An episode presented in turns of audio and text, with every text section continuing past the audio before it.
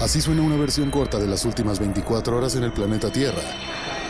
La conversación del mundo, aquí, en el Brief, con arroba el Che Arturo.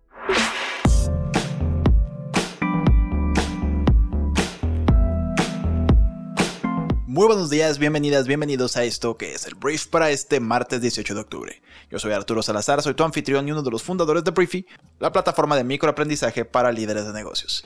El programa de hoy es traído a ti por el Open Innovation and Creativity Festival, que es un evento que se va a realizar en Zapopan, Jalisco, en la zona metropolitana de Guadalajara, el próximo 3 de noviembre, en el cual tendrás incluido acceso a toda la experiencia del festival, asistiendo a conferencias, paneles, workshops, sesiones de música en vivo y a la fiesta de clausura.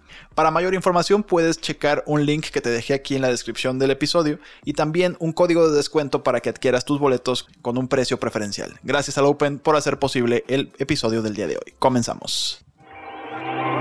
Vamos a arrancar hablando de México y lo primero que voy a decir tiene que ver con Andrés Manuel López Obrador y el Tren Maya, esta obra insignia de su gobierno. Y bueno, el presidente ayer advirtió que si se mantienen los bloqueos de ejidatarios en contra del tren en el recorrido de Expúgil, Campeche, no se continuará la construcción del último tramo hacia Chetumal, Quintana Roo. El mandatario señaló que los ejidatarios han condicionado el paso del Tren Maya siempre y cuando el gobierno pague una indemnización por la construcción de la carretera a Escárcega, a Chetumal, a finales de los años 60 y principios de los 70. AMLO dijo que es una demanda de hace medio siglo y habría que ver si ya estaban constituidos esos ejidos. Pero los dirigentes dicen que aquí no pasan si no nos pagan la indemnización de cuando se hizo la carretera.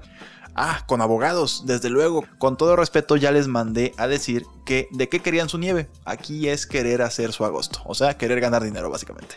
Así se expresó el presidente y bueno, López Obrador sostuvo que ya instruyó a su equipo para que dialogue con los pobladores y se haga el compromiso que donde va el trazo del tren se pague con avalúo. En caso de no aceptar, se hará válido el derecho de vía o la obra no se concluirá en Expúgil hasta Chetumal. Ahora vamos a hablar de la señora Beatriz Paredes, una señora priista, política priista pues, de toda la vida. Y a menos de dos años de las elecciones presidenciales del año 2024, la senadora se destapó para la candidatura por el PRI. Además se posicionó porque su partido fuera en alianza con organismos de la oposición para los comicios. Beatriz dijo que expresó con humildad y con decisión que aspiro a ser candidata a la presidencia de la República, a encabezar una gran alianza entre los partidos políticos con la sociedad civil, un frente amplio con los hombres y mujeres democráticos de México, porque el 2024 vamos a recuperar la historia de la democracia, de la justicia social y de la legalidad. Propuso que la selección del candidato del partido sea necesariamente a través de un método democrático, llámese o consulta a la base, y señaló que está a favor porque este partido fuera en alianza y con otros y con asociaciones civiles, lo cual eh, hace eco con esta nueva asociación que lanzó el señor Claudio X González. Entonces, por ahí hay una nueva candidata a la presidencia de México llamada Beatriz Paredes. Hablemos de las noticias más importantes del mundo vamos a hablar primero de Estados Unidos porque la fiscalía de ese país pidió este lunes a un juez que condene a Steve Bannon, ex asesor principal de Donaldo, el expresidente más naranja del mundo Donald Trump, a seis meses de prisión por negarse a testificar y haber tratado de retrasar el proceso judicial insinuando que estaría dispuesto a cooperar en la investigación legislativa sobre el ataque al Capitolio, sede del Congreso, del 6 de enero del año 2021.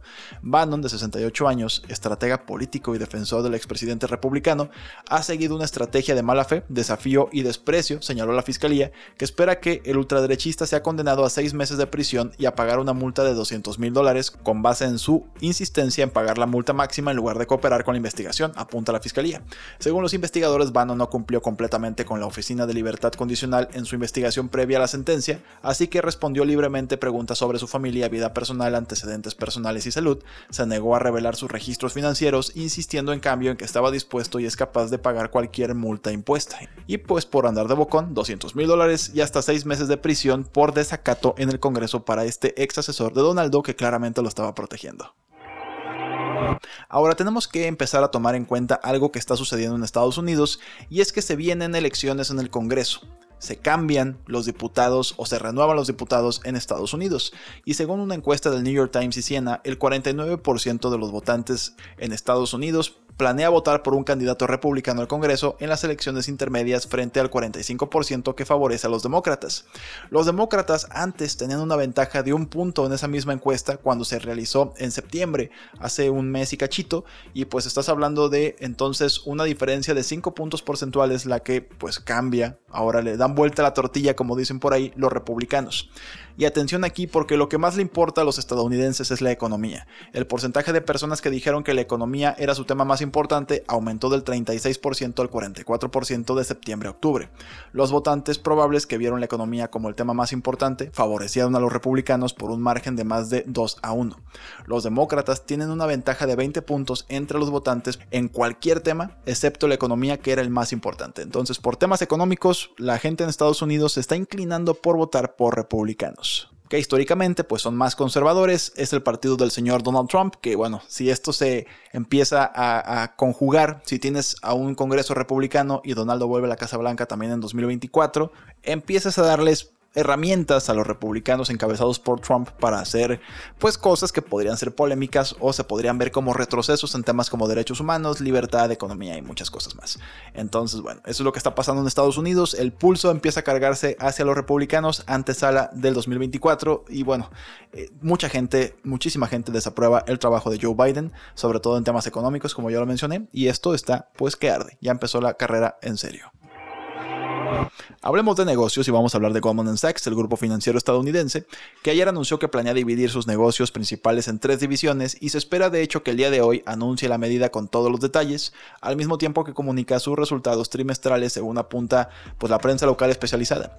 Goldman combinará sus negocios de banca de inversión y comercio en una sola unidad, a la vez que fusionará la gestión de activos y patrimonio en otra. Además, una tercera división se dedicará a la banca de transacciones, la cartera del banco de plataformas de tecnología financiera, el prestamista especializado Green Sky y sus empresas con Apple y General Motors anunció este lunes el mismo periódico, el Wall Street Journal. Ya veremos pues cómo eh, nos dan los detalles el día de hoy. Esta reestructuración afectará en la pirámide del trabajo de la organización, ya que algunos ejecutivos tendrán nuevos puestos, fue lo que apuntó el medio de comunicación. Hablemos de la vacuna contra el cáncer, porque mira, Ugur Sahin y Oslem Turesi, los esposos más bien, que cofundaron al fabricante de la vacuna contra el COVID de Biotech, dijeron que las vacunas de ARNM contra el cáncer podrían producirse para finales de la década. Turesi dijo a la BBC que la tecnología podría usarse para preparar al sistema inmunológico para atacar las células cancerosas. Así como las vacunas de ARNM contra el COVID brindan instrucciones genéticas que permiten que las células produzcan antígenos para combatir el COVID-19, las futuras vacunas contra el cáncer podrían desencadenar la producción de antígenos contra el cáncer. Biotech estaba trabajando en una vacuna precisamente contra el cáncer antes de que se vino la pandemia y tuvieron que pausar todo para desarrollar una contra el COVID-19. Turesi dijo que tras el éxito de su vacuna contra el COVID, ahora Biotech podría redoblar sus esfuerzos para desarrollar una vacuna en contra del cáncer. Grandes, grandes noticias.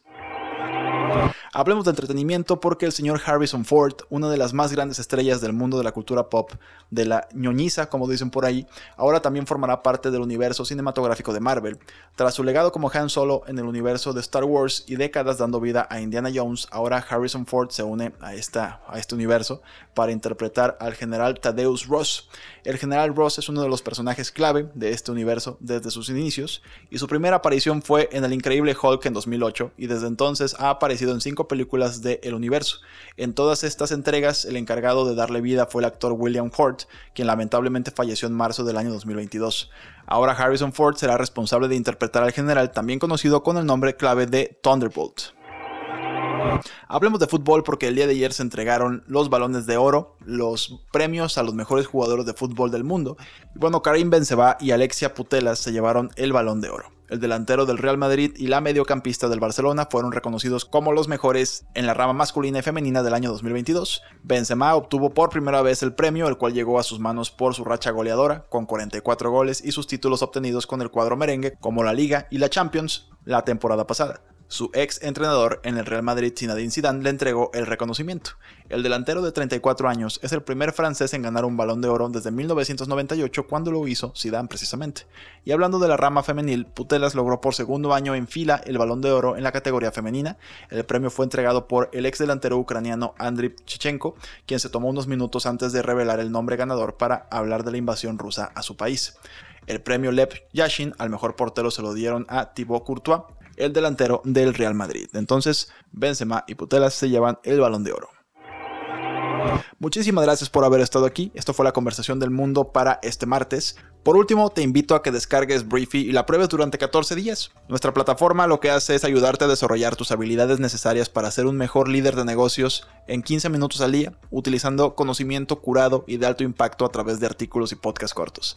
Puedes expandir tu mentalidad, liderar con las mejores herramientas, definir e innovar el futuro y resolver problemas globales con el mejor conocimiento entregado de una forma en la cual puedes aprenderlo y aplicarlo en cuestión de minutos. Si estás buscando una herramienta que pueda prepararte y actualizarte todos los días en poco tiempo y que el conocimiento sea de alto impacto, Briefy es la opción que debes probar el día de hoy. Gracias por haber estado aquí, gracias por compartir este podcast con tus amigos y familiares y nos escuchamos el día de mañana en la siguiente edición de esto que es el Brief. Yo soy Arturo, adiós.